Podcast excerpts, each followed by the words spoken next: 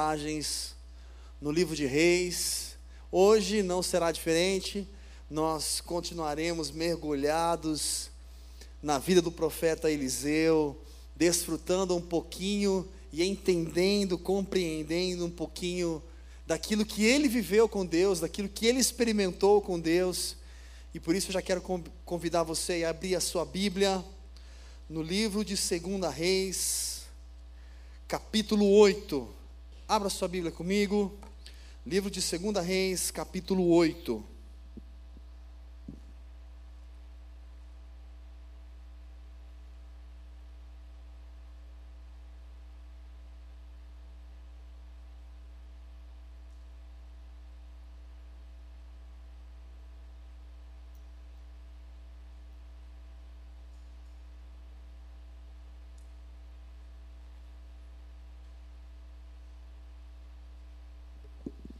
Nós vamos ler a partir do versículo 7, que diz assim: Eliseu foi a Damasco, e Ben-Hadad, rei da Síria, estava doente. Quando anunciaram ao rei, o homem de Deus chegou aqui. Disse ele a Azael: Toma um presente contigo e vai encontrar-te com o homem de Deus. Por intermédio dele, pergunta ao Senhor: sararei eu dessa doença? Foi Azael a encontrar-se com ele e levou um presente consigo, a saber, quarenta camelos carregados de tudo que era bom de Damasco. Veio, pôs-se diante dele e disse: teu filho Ben-Hadad, rei da Síria, me enviou a ti para perguntar: sararei eu desta doença? Respondeu-lhe Eliseu: Vai e diz-lhe: certamente sararás. Mas o Senhor me mostrou que ele morrerá. E olhou para Azael, fitando nele os olhos, até que este se sentiu envergonhado. Então o homem de Deus chorou. Perguntou Azael: Por que chora o meu senhor? Respondeu ele: Porque sei o mal que has de fazer aos filhos de Israel. Porás fogo às suas fortalezas, os seus jovens matarás à espada, os seus meninos despedaçarás, e as suas mulheres grávidas fenderás. Disse Azael: Como? Como é que teu servo, que não passa de um cão, poderia fazer tão grande coisa? Respondeu Eliseu: O Senhor me mostrou que tu has de ser rei da Síria. Então deixou Eliseu e voltou a seu senhor o qual lhe perguntou: Que te disse Eliseu? Respondeu ele: Disse-me que certamente sararás. No dia seguinte, Azael tomou um cobertor, molhou na água e o estendeu sobre o rosto do rei, de modo que este morreu. E Azael reinou em seu lugar. Só até aqui, eu quero pedir mais um instante para você fechar os seus olhos aí onde você está. Pai, nós te damos graça, Senhor. Como é bom estar na tua doce, santa, maravilhosa presença. Te pedimos, continua falando conosco nessa hora. Que o nosso coração, que a nossa mente, que a nossa vida, que todo o nosso ser esteja preparado para ouvir a tua voz. Continuar percebendo aquilo que o Senhor está falando ao nosso coração que teu Espírito Santo tenha liberdade em manifestar a sua plena e perfeita vontade neste lugar. Senhor, usa-me como tua boca neste lugar. Glorifica o teu nome. Em nome de Jesus. Amém. Amém, querido. Glória a Deus. O texto aqui deixa de uma forma bem clara uma situação talvez um pouco desagradável, vamos dizer assim, para o rei da Síria. Como a gente veio estudando nos últimos capítulos, nos últimos, nas últimas mensagens, muito claro aonde o rei da Síria perseguia Israel. Constantemente perseguia Israel. Tentava de tudo. Montava lá emboscadas, depois ele colocou lá um, um cerco ao redor de Samaria e tantas outras coisas para tentar derrubar Israel. Só que em todo tempo existia um profeta em Israel. Existia um homem de Deus em Israel. E esse homem de Deus tinha do Senhor a revelação, até mesmo dos planos do rei da Síria. E assim o rei de Israel recebia livramento por causa das palavras de Eliseu. Na semana passada nós compartilhamos um pouquinho sobre um cenário de vida difícil ou vida fácil, aqui mesmo, nesse capítulo. Aonde veio e passou uma fome sobre aquela região, naquela época, aonde Samaria sofreu. Mas eu queria pensar um pouquinho com você em cima desse texto. O rei da Síria, aquele que sempre perseguia Israel. De repente, esse rei, conforme lemos no versículo 7, Eliseu foi a Damasco. Damasco era a capital da Síria na época. E ali, ele, quando ele foi para Damasco, Ben Haddad, que era o rei da Síria, que estava doente, recebeu a notícia: olha, o profeta Elias. O profeta Elias, ele, Elias não, desculpa, Eliseu.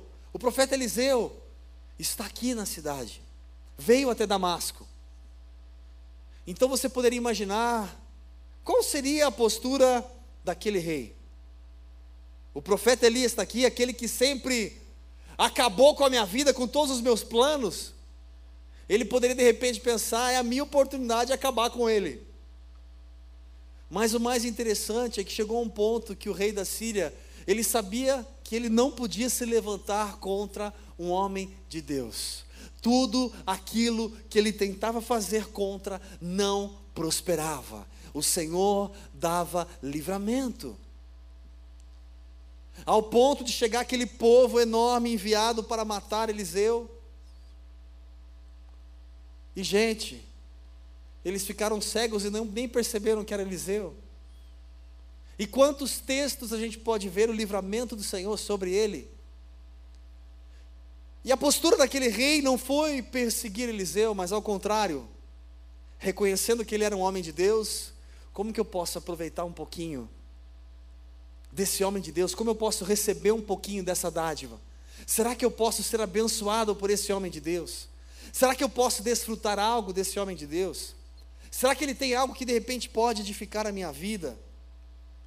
E ali o texto relata, no versículo 8, ele já chama ali o seu servo Azael, toma um presente contigo e vai encontrar o homem de Deus. Vai lá encontrar ele. E já pergunta para ele se eu vou sarar dessa doença. Interessante é que, mesmo com tudo isso, aquele rei reconhecia Eliseu como homem de Deus, reconhecia que era um homem que tinha um relacionamento com Deus diferenciado. E aí eu queria já começar pensando um pouquinho com você, como talvez no dia a dia as pessoas te enxergam. Como talvez a sua família te enxerga, ou os seus amigos, ou as pessoas lá do seu trabalho, ou as pessoas que você se relaciona, na célula, as suas amizades. É tão lindo, é tão precioso quando a gente reconhece um cristão autêntico. E um cristão autêntico não é que ele tem que fazer força para ser cristão. Simplesmente ele é. Simplesmente ele vive. Simplesmente a vida dele é um reflexo. Não é algo que, de repente, com o microfone na mão ele se transforma. Ou perante as pessoas, é perante alguns. e outros ele é diferente. Não, ele é único, ele é autêntico, ele é um servo de Deus, ele é um homem de Deus. Como é bom quando as pessoas reconhecem em você algo especial, algo diferente. Mais uma vez, não porque você é bom, não porque você merece, mas porque você confia num Deus todo-poderoso. E você prefere se inclinar para as coisas de Deus. Eliseu caminhou com Deus. Eliseu experimentou Deus. Eliseu viveu Deus.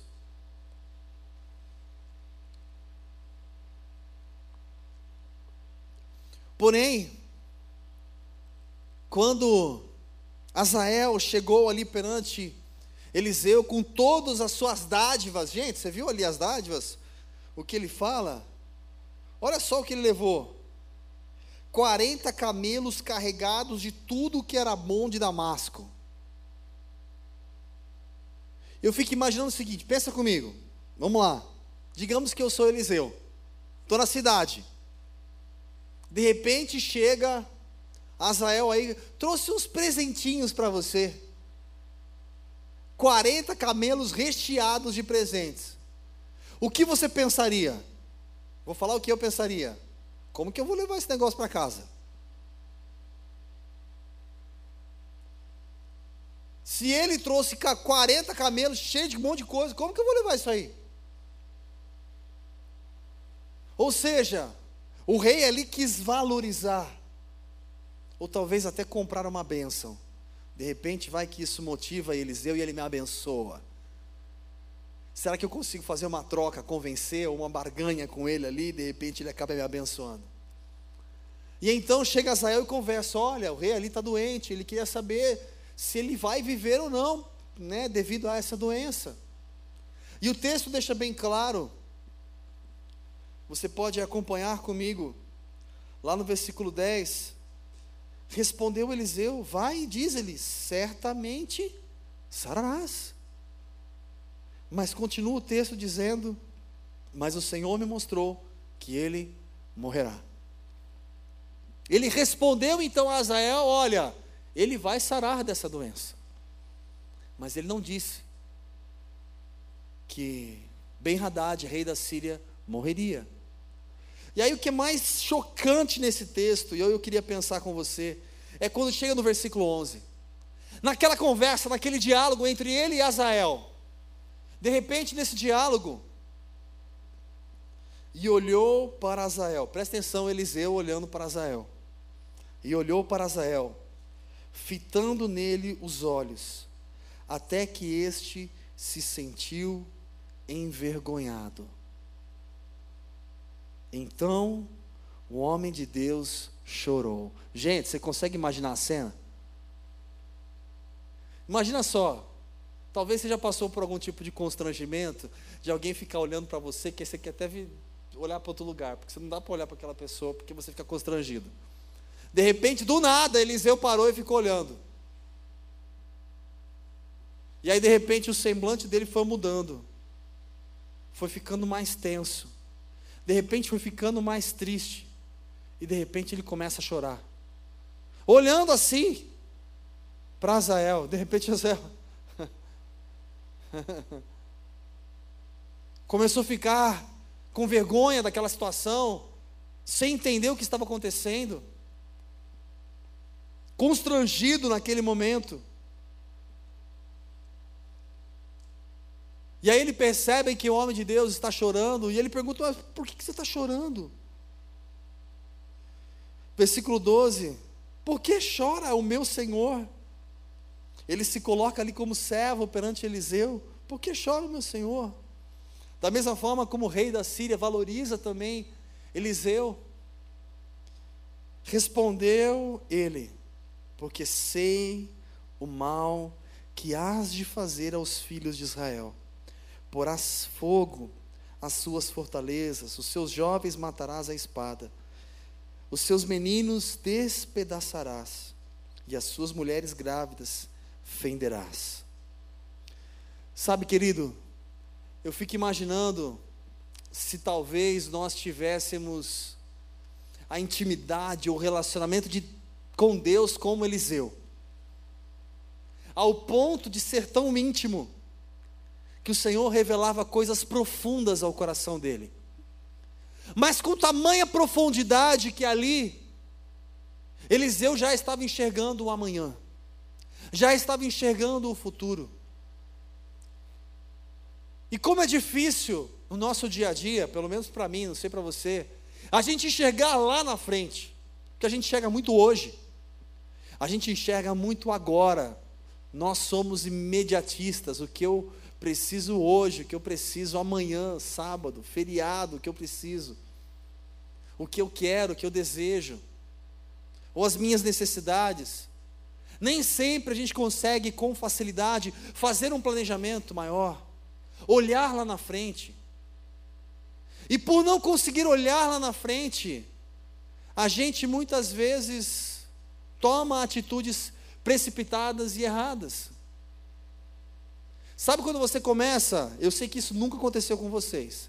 Até porque todos vocês, gente, estão todos em forma. Mas sabe quando você começa aquele regime? E aí de repente, né, você está naquela luta daquele regime, mas você começa a olhar para a balança, e aí você fala, meu, essa balança aqui acho que está quebrada. Você sobe nela de hora em hora, parece que o negócio muda. E aí você tem a brilhante ideia qual que é a brilhante ideia? Não vou continuar fazendo esse negócio de regime, não. Não está funcionando. E por quê? Porque a gente fica muito limitado em olhar o agora, em olhar algo imediato, e não pensar em algo que eu vou conquistar passo a passo, até alcançar, até eu chegar lá. E isso em diversas áreas. A gente quer a solução amanhã, eu quero a resposta amanhã, eu quero o milagre amanhã. Eu quero visualizar isso amanhã, desculpa, hoje. Nosso pensamento é o imediatismo. E aqui Eliseu começou a chorar, porque ele viu o quanto aquele moço estava destruindo não apenas a sua própria vida, mas a vida de muitos outros. E em cima desse texto, eu quero pensar com você, meu querido, o tema dessa mensagem, que é autodestruição. Quantas pessoas, graças a Deus que isso não acontece com você, mas quantas pessoas estão se destruindo e não percebem? Quantas pessoas estão se auto-sabotando e não percebem? Quantas pessoas estão acabando com o seu interior, com a sua fé, com os seus relacionamentos, e não percebem? A gente não enxerga isso como autodestruição, a gente não consegue perceber o quanto muitas vezes eu estou estragando o meu futuro. Eu vou falar de coisas simples, não só de coisas complexas, porque de repente você pode imaginar, não, mas eu não estou roubando. Não, mas eu não estou causando nenhum mal a ninguém. Não, mas eu não estou cometendo nenhum pecado. Se você for pensar um pouquinho sobre autodestruição ou autossabotagem ou qualquer coisa parecida nesse sentido, você pode começar a avaliar quando você aceita a derrota, você está se sabotando. Quando você aceita que você não é capaz, e que você não vai conseguir, que você não é digno, que você não merece, que você não tem jeito, que você não muda. Quando você aceita isso como uma verdade, eu acho que eu não vou casar, eu acho que eu não vou conseguir esse emprego, eu acho que eu não sou capaz para resolver tal situação eu acho que quando a gente começa a enxergar esse cenário, meu querido, eu quero dizer para você que isso faz parte de uma sabotagem aonde a sua vida está sendo destruída e você não está percebendo. Quando você aceita que você não consegue, que você é assim mesmo, que você não muda, que você nasceu assim. E você aceita, vou viver assim, é isso mesmo. Quando você deixa isso entrar como uma verdade dentro de você, na verdade você está permitindo a destruição no seu coração. Porque se você aceita isso como verdade, não existe a fé que pode mudar, não existe o amanhã, não existe a esperança, porque você já se auto-sabotou, você já deu uma sentença para você, que você não consegue, que você não é bom. E eu quero dizer a você, querido, todos nós precisamos sim melhorar em muitas coisas, e podemos melhorar. Eu tenho que me empenhar, sim. Eu tenho que fazer o meu MBA, eu tenho que me preparar, sim. Eu preciso fazer a minha parte, sim. Mas quem vai me honrar, ou quem vai me conduzir e me abençoar, é o Senhor. E por isso que a minha confiança está nele e eu não serei abalado. Ah, mas de repente, puxa, acho que não vai dar certo, mas eu continuo confiando. Se por acaso isso não deu certo, é porque ele tem outro algo que eu vou crescer e ele vai me abençoar e vai me ajudar. Ah, mas se talvez eu não, não conquistei tal coisa, glória a Deus, porque eu não conquistei, porque Ele sabe de todas as coisas, e eu não serei abalado, não vou perder a esperança, não vou perder a fé. Como é triste como pessoas aceitam a derrota na sua vida. Como é triste, você conversa com pessoas às vezes que ela aceita que a família dela é daquele jeito, meu pai é assim mesmo, minha mãe é assim. Ah, eles sempre serão assim. Meu irmão é assim. E a gente aceita algumas coisas como uma verdade única. E meu querido, não precisa ser assim. Ou eu creio num sobrenatural de Deus, ou eu creio num sobrenatural de Deus. Ou eu creio num milagre, num Deus que pode fazer todas as coisas, ou eu não creio. Será que eu realmente creio num Deus que cuida? Um Deus que ampara, um Deus que transforma, um Deus que liberta, um Deus que basta uma, uma, uma palavra e toda a minha história pode mudar em um dia. Será que eu creio nessa verdade ou não? Pode ser que acontece ah, com o Daniel. O Daniel é mais bonito, né? Mais esforçado. Acontece com a Lê. Não, acontece com outras pessoas. A Mônica, com a Mônica sim, a Mônica é serva de Deus, oh glória, oh aleluia.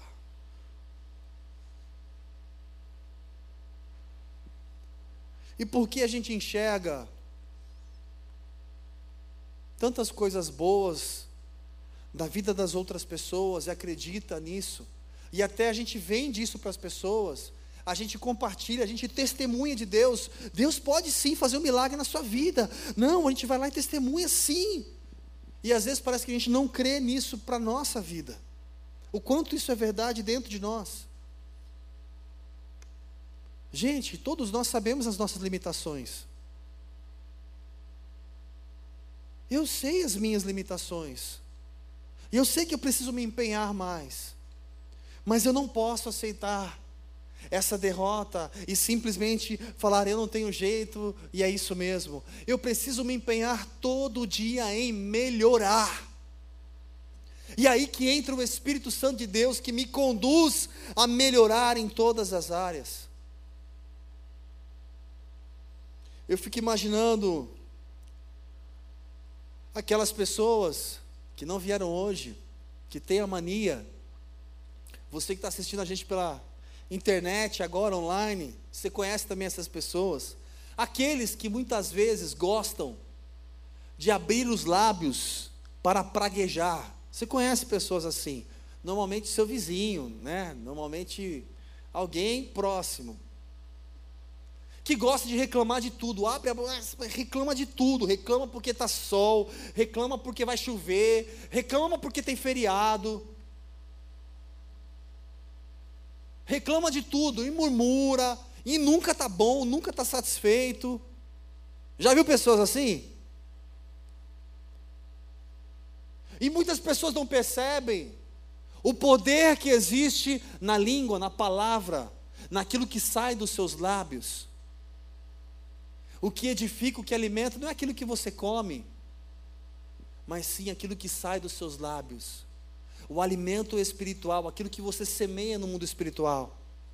Se você semeia que você não consegue, que você é isso, é aquilo, ou se você de repente abre os lábios para murmurar, murmurar, murmurar,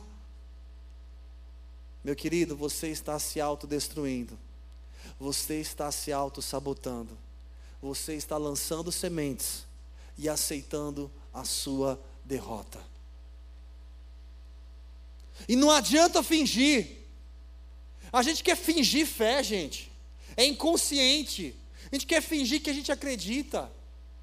Aí de repente vem o louvor, puxa que bênção, e a gente permite se levar de uma forma emocional. A gente até chora. Nossa, chorei, bom demais. Você pode ligar na, qualquer aparelho aí, ou no seu celular, Spotify, escuta lá o Whitney Houston, ou sei lá quem você gosta, você vai chorar, você pode chorar também. Ah, pastor, não escuta essas músicas não. Tá bom, que bom. Ou, ou talvez não, sei lá, você sabe. Cada um tem a sua consciência. O que te edifica e o que não te edifica. Você pode se emocionar vendo uma pessoa cantar na televisão. Nossa, cara, que demais. O louvor pode ser lindo, você pode se emocionar. E não quer dizer que a sua vida foi transformada, não quer dizer que você acredita, não quer dizer que você está disposto a mudar. Só que a gente se com, conforta com. Me emocionei. Só senti até um arrepiozinho. Será que foi acondicionado? Como se isso fosse algo que agora mudou minha vida. Gente, se isso fosse a solução, eu ia falar para colocar no negativo aqui, para todo mundo ficar arrepiado. O porquê a gente permite se auto-sabotar em tantas áreas? O porquê a gente não coloca a nossa fé em ação? O porquê a gente não usa os nossos lábios para profetizar? Eu creio, eu creio, eu creio, eu creio. Creio em ti, creio em ti. Creio em ti, creio em ti. Não foi isso? Eu creio, eu creio. Porque eu não uso os meus lábios para abençoar, para profetizar?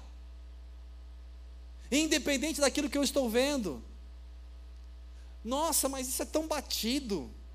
Esse texto, essa mensagem. E o porquê muitas vezes a gente escuta, escuta, escuta, mas não aplica o nosso coração. Não permite a fé transbordar. Parece que falta ação atitudes.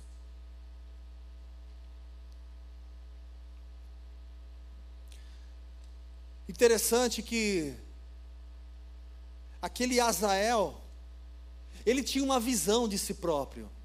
O texto diz assim, versículo 12, 13: Disse Azael: Como como é que teu servo, que não passa de um cão, poderia fazer tão grande coisa?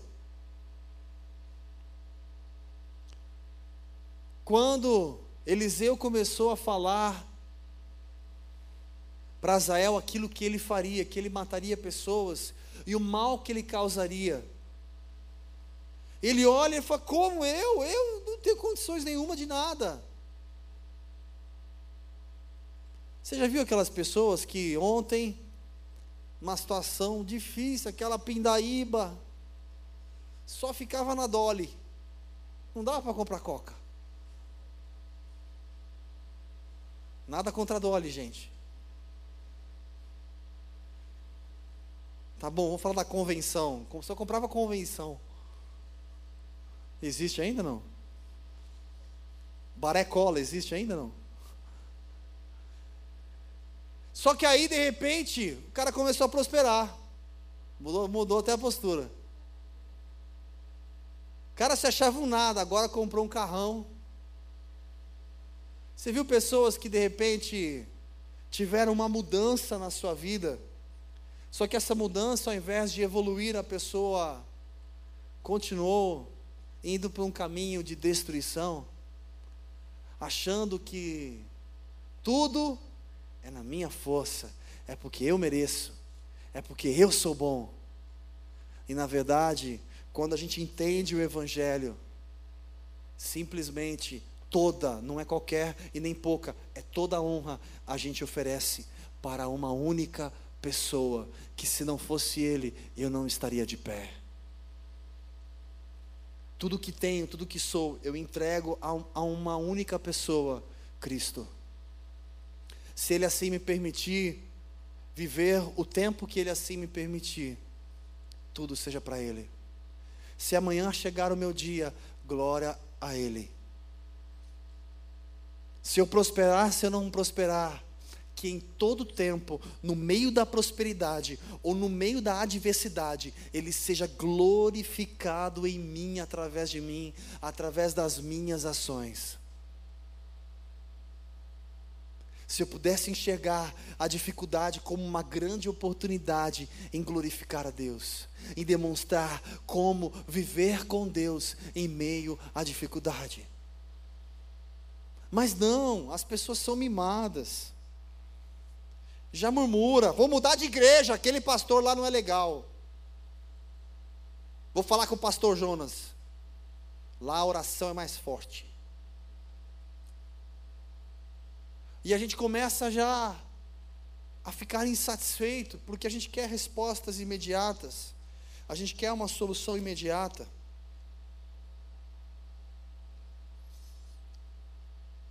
Aquele moço não conseguia olhar lá na frente no futuro. Eliseu conseguia enxergar o futuro. Será que você, quando para para pensar no seu futuro, o que você enxerga?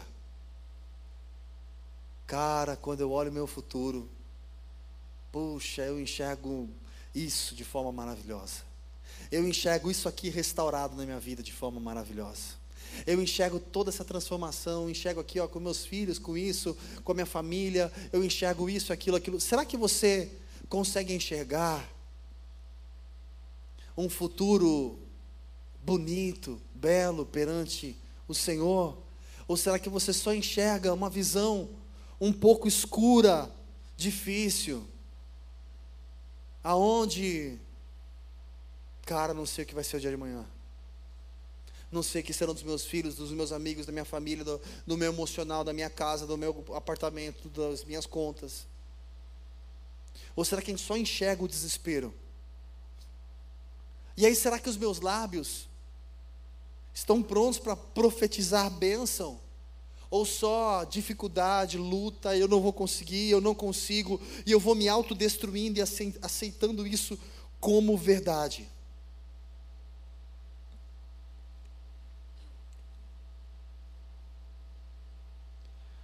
O texto diz, no versículo 14: Então deixou a Eliseu e voltou a seu senhor, o qual lhe perguntou: O que te disse Eliseu?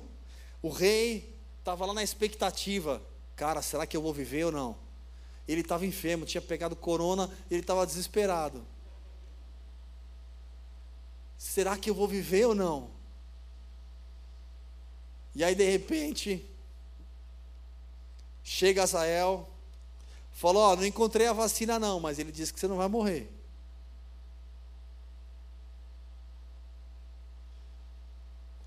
E aí continua o texto. No dia seguinte, Azel tomou um cobertor, molhou na água e o estendeu sobre o rosto do rei, de modo que este morreu. E Azael reinou em seu lugar. Você consegue perceber que o rei não morreu da doença, mas ele foi assassinado. E Azael demonstrou de uma forma tão terrível quem verdadeiramente ele era. Quando você começa a ler o texto lá em cima, ele falando com Eliseu, meu Senhor, ele ali demonstrando respeito, submisso, Olha, Vossa Excelência poderia de repente. Não, eu, quem sou eu? Sou um cão, sou um nada. E aquele que demonstrou tudo isso, na verdade, a sua essência ou o seu fundamento não era aquele. Havia destruição dentro dele. E ele se alimentava disso. Você pode continuar lendo o texto depois e conhecendo um pouquinho mais da vida desse homem. Um homem disposto a destruir. Puxa! Mas será que ele não percebeu? Mas será que ele não se conhecia de verdade? Gente, tem pessoas que pisa um pouquinho no calo. Quando você menos esperar, você vai se surpreender. Aperta um pouquinho, que você vai ver quem é quem. Eu lembro uma época, há uns anos atrás, fazia parte do ministério onde a gente tinha 50 pessoas que eram separadas ao ministério. Eu fazia parte dessa, desses 50. E eu lembro que o pastor falava assim: a melhor forma de a gente ver quem está mais preparado para servir a Deus. Sabe como que era? Vamos jogar futebol. E no jogo a gente vai ver quem está melhor preparado. Quem realmente ali no calor das emoções vai reagir de forma diferente. Porque na igreja é tudo fácil, né, gente? A gente abraça, beija, ô oh, irmão, glória a Deus. Você é lindo, ah, eu também, você também, ah, oh, glória a Deus. Todo mundo é lindo. Agora no dia a dia, as coisas mudam, não são bem assim. E para finalizar, eu quero orar com você, pensando com você, o quanto talvez de uma forma inconsciente ou consciente, a gente tem permitido se autodestruir. Ou talvez todos os nossos planos, a gente mesmo sem perceber, vai colocando empecilhos, obstáculos, sem perceber. E o interessante, continuando o texto, ainda em 2 Reis capítulo 8, mas no versículo 16 diz assim: no quinto ano de Jorão, filho de Acabe, rei de Israel, reinando ainda Josafá em Judá, reino do sul, começou a reinar Jeurão, filho de Josafá, rei de Judá. Era ele da idade de 32 anos, podia estar aqui com a gente no UP. Quando começou a reinar, e oito anos reinou em Jerusalém andou no caminho dos reis de Israel, como também fizeram os da casa de Acabe, porque tinha por mulher a filha de Acabe. Fez o que era mal aos olhos do Senhor. Só até aqui. Aqui o texto continua contando a história. Fala do rei de Israel, Jorão, fala do rei de Judá, Josafá, falamos do rei da Síria, Ben-Hadad, e nessa mesma época, o filho de Josafá, Jeorão, começa a reinar em Judá. E ele se relaciona com quem? Quem ele toma por mulher? Filha de Acabe, rei de Israel. Quem era Acabe? Acabe era aquele que foi o pior rei de Israel aquele que mandou matar os profetas do Senhor, casado com Jezabel. Ou seja, nós estamos falando de um Georão, de um rei de Judá, que se relacionou com alguém que tinha uma família com desejo destrutivo. E aí eu te pergunto, cara, será que esse Georão aqui fez a melhor escolha? Ou será que da mesma forma também ele se autodestruiu? Sabe o que é interessante o texto? O texto diz o seguinte, gente, pega essa, versículo 18: Andou no caminho dos reis de Israel, ele era rei de Judá, ele andou no caminho dos reis de Israel, fez tudo errado, como também fizeram da casa de Acabe. E aí vem assim: porque tinha por mulher a filha de Acabe. Ah, tinha uma razão por que, que ele fez tudo aquilo de errado. Por que ele fez?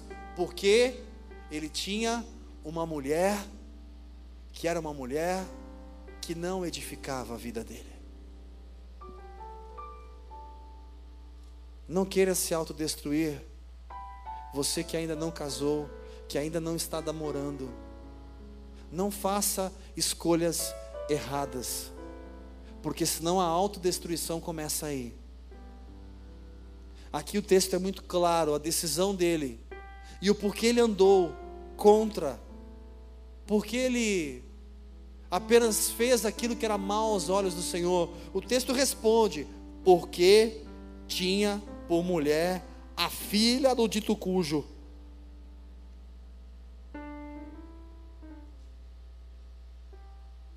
Ah, Senhor, é que a fila está um pouco demorada, né?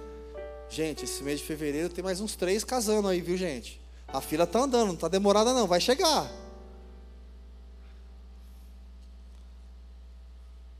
Ah, então vou dar uma puladinha, né? Vamos de repente escolher um outro caminho. E aí a gente não percebe que a gente está se autodestruindo. Aí de repente a gente vai se permitindo a fazer coisas que nós não deveríamos, agir de forma que não deveríamos, a ir lugares que não deveríamos, a nos relacionar às vezes com pessoas que não, não deveríamos. Eu sou livre para fazer o que eu quero, mas nem tudo me convém, nem tudo me edifica, nem tudo me abençoa. A gente quer suprir às vezes uma necessidade momentânea e a gente está se autodestruindo. Gente, eu tenho uma filha que vai fazer 16 anos. Eita, fase difícil, glória a Deus. E muitas vezes a gente conversa sobre, até mesmo sobre casamento. E ela pensa em casar cedo. E conversando com ela, muitas vezes, minha esposa que está aqui, conversa também bastante com ela nesse sentido. Aquela sensação de eu não quero estar sozinho, eu quero estar com alguém. Agora, o que adianta você estar com alguém que não é o alguém que você quer estar?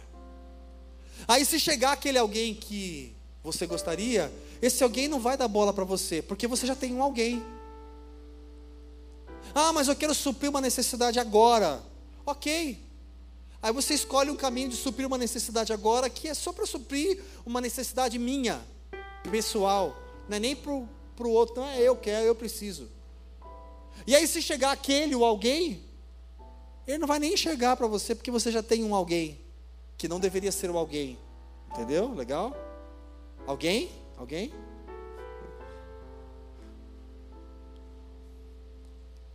Mas o texto não para por aqui, agora eu prometo que é o último versículo.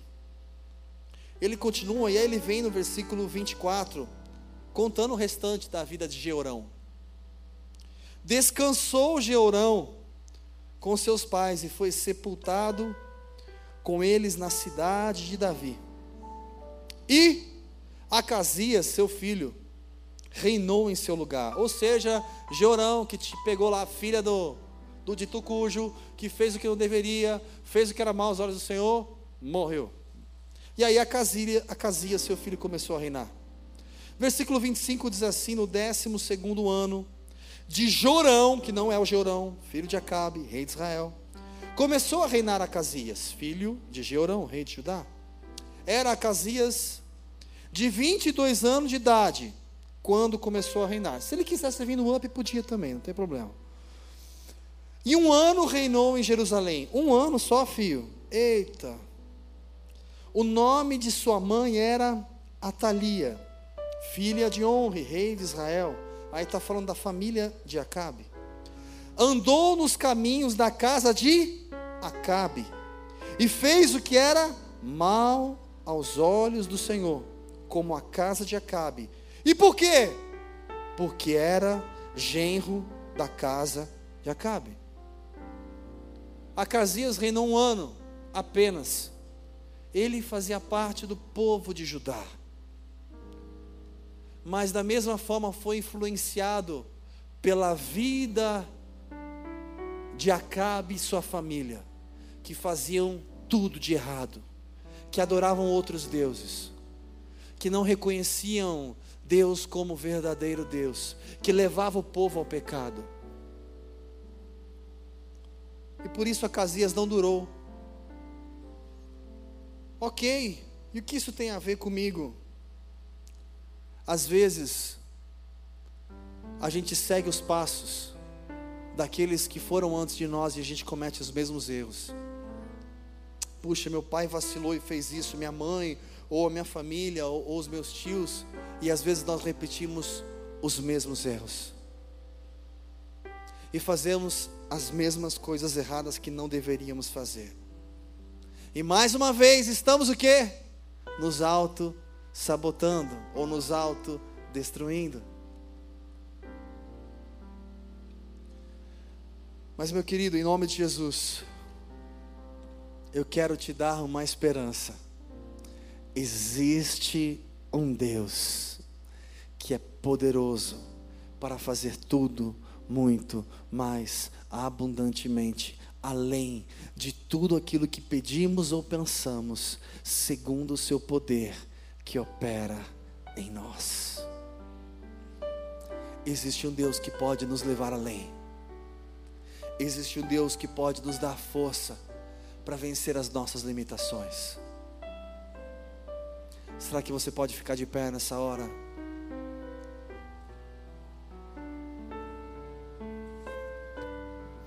Sabe, querida, não sei você, mas eu posso falar de mim.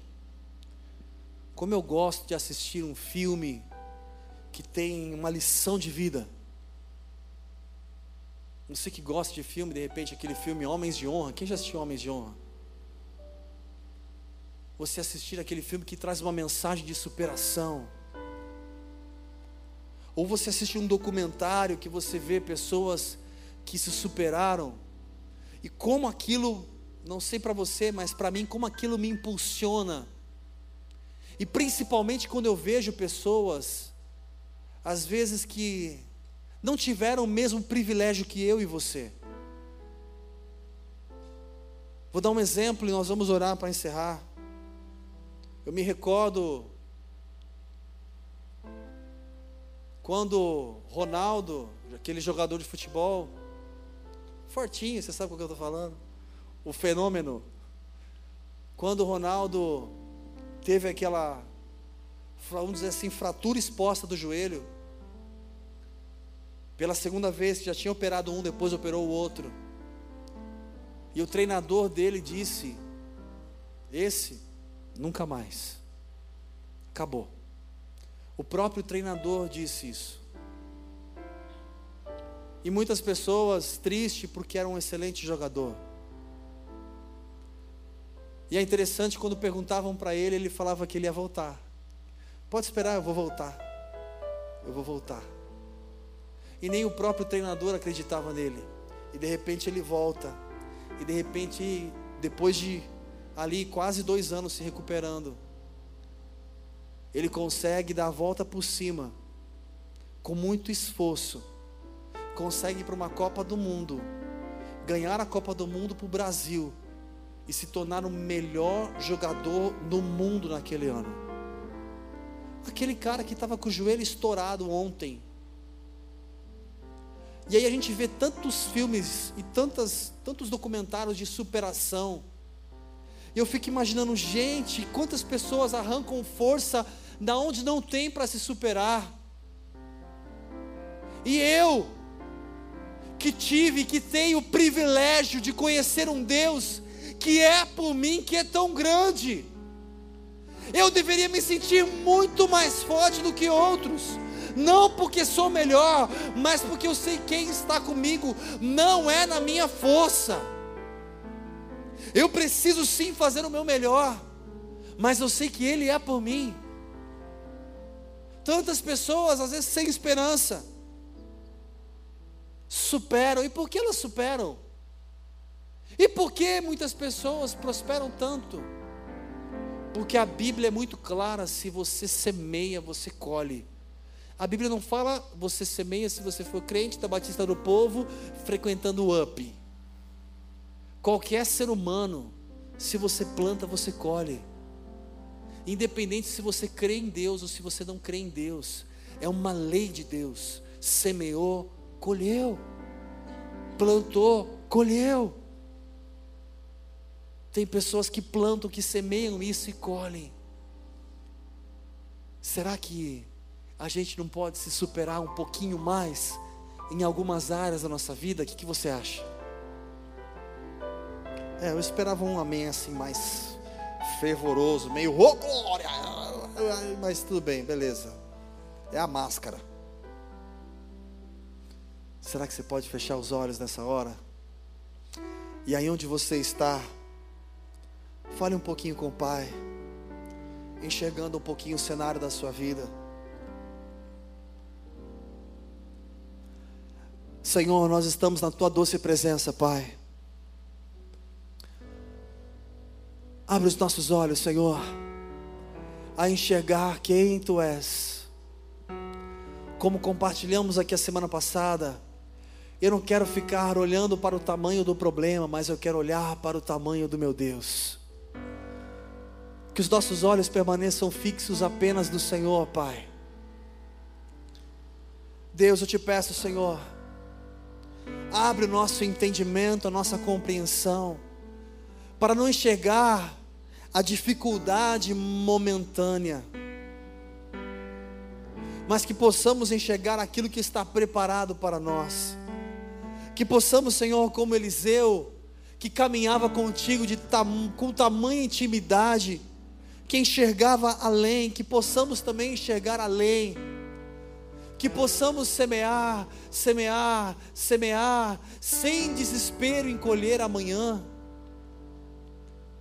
sem desespero, quando vamos semear, que venhamos apenas fazer a nossa parte, que venhamos nos empenhar, nos esforçar, fazer o nosso melhor em tudo aquilo que o Senhor assim colocar diante de nós. Ajuda-nos, Senhor, a superar as nossas próprias limitações. Não queremos, Senhor, nos autodestruir com a nossa falta de fé, com as nossas atitudes precipitadas como Acasias, como Georão, que se relacionaram com quem não deveria, e por causa disso, seguiram um caminho deturpado e fizeram aquilo que era mal aos teus olhos. Não permita, Senhor, que em momento algum venhamos fazer aquilo que não te apraz, mas que o Senhor se alegre em nós que o Senhor se regozija através de nós, que possamos te honrar com tudo que há em nós, que a nossa vida seja a expressão da Sua glória, por mais que o mundo diga não, por mais que as pessoas digam não, por mais que talvez eu não me sinta capaz o suficiente para tal responsabilidade, eu te peço, Senhor, ajuda-nos, ajuda-nos a não perder a fé, ajuda-nos, Senhor, a qualquer obstáculo e dificuldade, levantar a nossa cabeça e saber que no Senhor, através do Senhor, nós podemos nos superar, não na nossa força, não no nosso conhecimento, mas do Senhor nós podemos todas as coisas. Pai, que essa verdade seja no nosso coração. E que tudo aquilo que sair dos nossos lábios seja para edificar, edificar, abençoar, abençoar. Que a nossa vida seja transformada, que os nossos familiares e todos aqueles que estão ao nosso redor sejam impactados pela tua presença em nós e através de nós, Pai.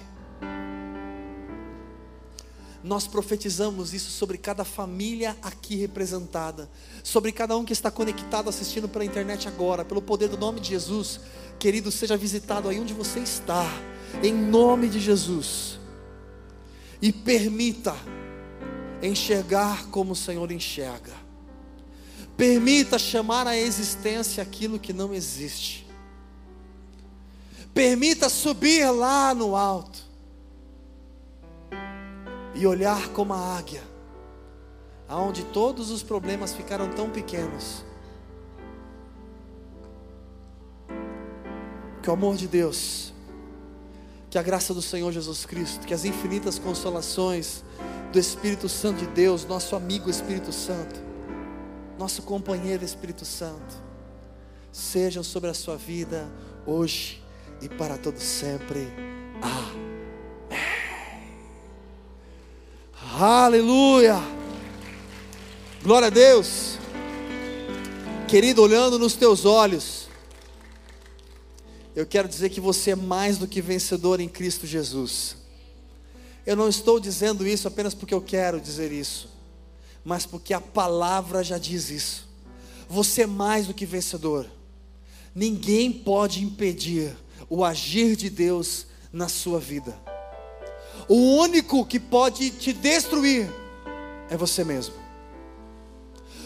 O diabo não tem nenhum poder, porque todo o poder foi dado a Jesus. Só que você, através da sua legalidade, você pode dar autonomia e poder ao diabo. Não dê oportunidade a ele. Não dê liberdade a ele. É muito melhor crer no nosso Deus que faz todas as coisas. E o meu amanhã vai ser maravilhoso. A minha semana, o meu dia, o meu mês, o meu ano.